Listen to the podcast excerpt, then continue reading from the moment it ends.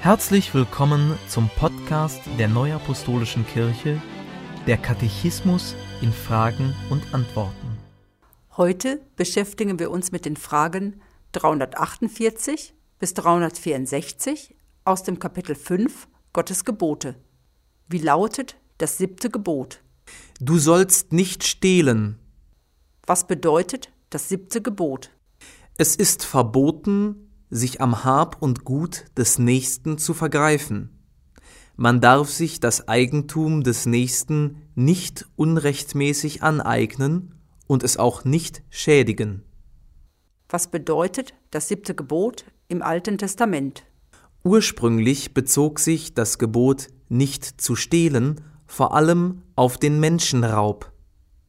Dabei ging es darum, den freien Mann davor zu schützen, geraubt, verkauft oder in Unfreiheit gehalten zu werden.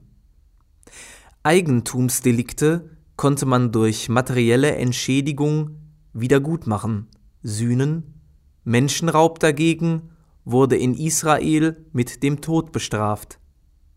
Wer einen Menschen raubt, sei es, dass er ihn verkauft, sei es, dass man ihn bei ihm findet, der soll des Todes sterben. 2. Mose 21, Vers 16. Auch der Diebstahl von fremdem Eigentum wurde unter Strafe gestellt. Das mosaische Gesetz forderte Wiedergutmachung.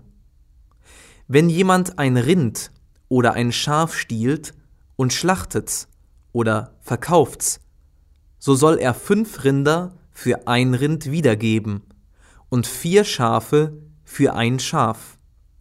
2. Mose 21, Vers 37. Was bedeutet das siebte Gebot im Neuen Testament? Jesus bezeichnete Diebstahl als Sünde. Diebstahl hat seinen Ursprung in der Gesinnung des Menschen. Denn aus dem Herzen kommen böse Gedanken, Mord, Ehebruch, Unzucht, Diebstahl, falsches Zeugnis, Lästerung. Das sind die Dinge, die den Menschen unrein machen. Matthäus 15, Vers 19 und 20.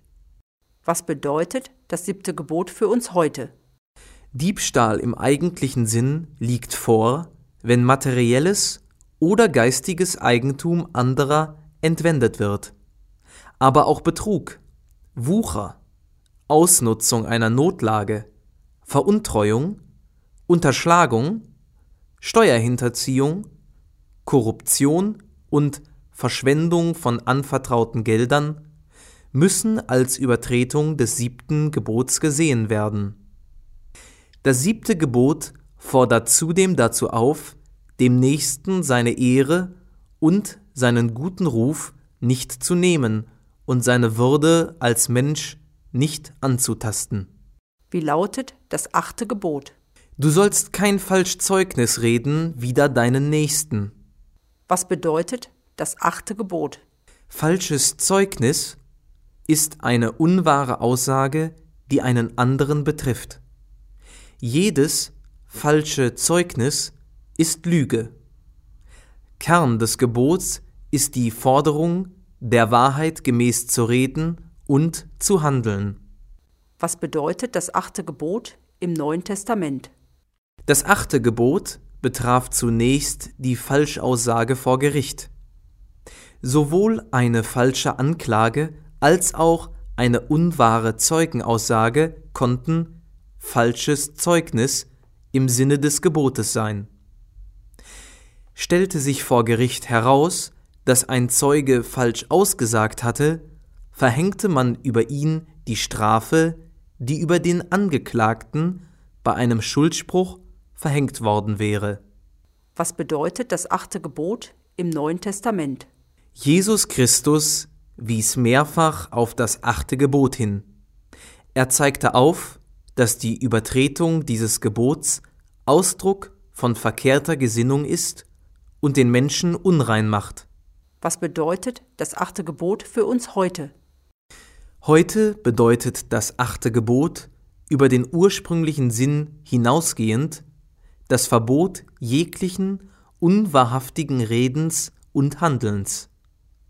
So verstoßen auch Notlügen, Halbwahrheiten, Aussagen, die den wirklichen Sachverhalt verschleiern sollen, sowie Verleumdungen gegen das achte Gebot.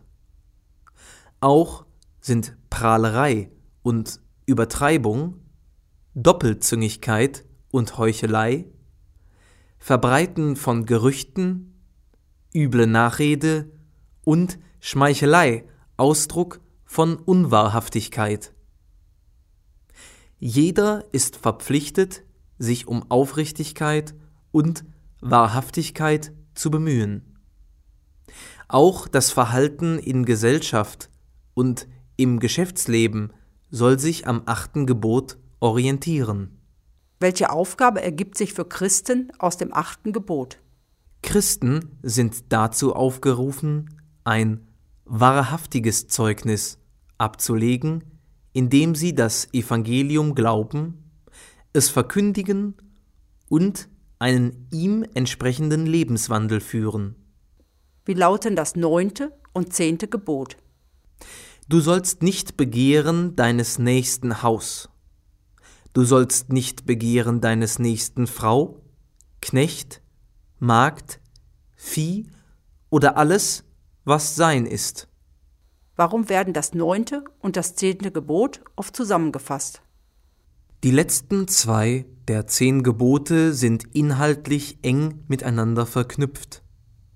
Sie werden daher oft zusammen als ein Gebot gezählt. Diese beiden Gebote existieren in der Bibel in unterschiedlichen Fassungen.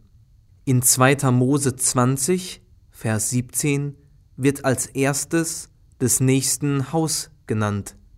Hingegen ist in 5. Mose 5, Vers 21 zuerst die Frau erwähnt.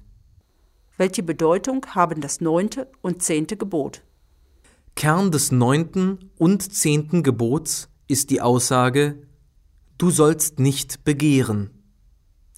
Damit ist nicht jede Form menschlichen Verlangens untersagt, sondern die sündhafte Begierde nach dem Ehepartner des Nächsten oder nach dessen Hab und Gut. Richtet sich das Begehren auf das, was dem anderen lieb und wert ist, beziehungsweise ihm gehört, wird es zur sündhaften Begierde. Dann wirkt es zerstörerisch. Begierde kann anwachsen bis zur Habsucht und entspricht meist dem Neid. Welche Bedeutung haben das neunte und zehnte Gebot im Alten Testament? Seit Anbeginn versucht Satan, Menschen zur Sünde zu verführen, indem er Begierde und Lust auf Verbotenes weckt. Im Alten Testament wird ein Beispiel von extremen Folgen der Begierde nach der Frau des Nächsten geschildert, als König David aus diesem Verlangen heraus Betrug, Ehebruch und Mord beging. Welche Bedeutung haben das neunte und zehnte Gebot im Neuen Testament? Wird sündhaftes Verlangen nicht beherrscht, folgt die Umsetzung in die Tat. Die Folgen sind in Jakobus 1, Vers 15 beschrieben. Wenn die Begierde empfangen hat, gebiert sie die Sünde. Die Sünde aber, wenn sie vollendet ist, gebiert den Tod. In Galater 5, Verse 19 bis 25 wird gezeigt, dass sündhaftes Begehren zu sündhaftem Handeln führt. Dies wird als Werke des Fleisches bezeichnet. Der Begierde stellt die Bibel den Begriff Keuschheit entgegen. Keuschheit zeigt sich in Selbstbeherrschung und Verzicht. Offenkundig sind aber die Werke des Fleisches, als da sind Unzucht, Unreinheit, Ausschweifung, Götzendienst, Zauberei, Feindschaft, Hader, Eifersucht, Zorn, Zank, Zwietracht, Spaltungen, Neid, Saufen, Fressen und dergleichen. Davon habe ich euch vorausgesagt und sage noch einmal voraus. Die solches tun, werden das Reich Gottes nicht erben. Die Frucht aber des Geistes ist Liebe, Freude, Friede, Geduld, Freundlichkeit, Güte, Treue, Sanftmut, Keuschheit. Gegen all dies ist das Gesetz nicht. Die aber Christus Jesus angehören, die haben ihr Fleisch gekreuzigt, samt den Leidenschaften und Begierden. Wenn wir im Geist leben, so lasst uns auch im Geist wandeln. Galater 5, Vers 19 fortfolgende. Welche Bedeutung habe das neunte und zehnte Gebot für uns heute?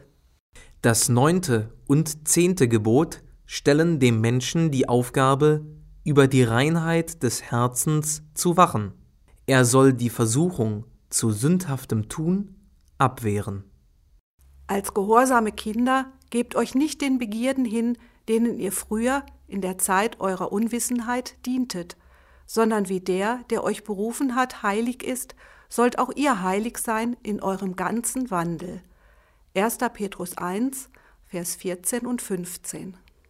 Danke fürs Zuhören und bis zum nächsten Mal. Dies ist ein Podcast-Angebot der Neuapostolischen Kirche. Weitere Informationen finden Sie im Internet unter www.nak.org.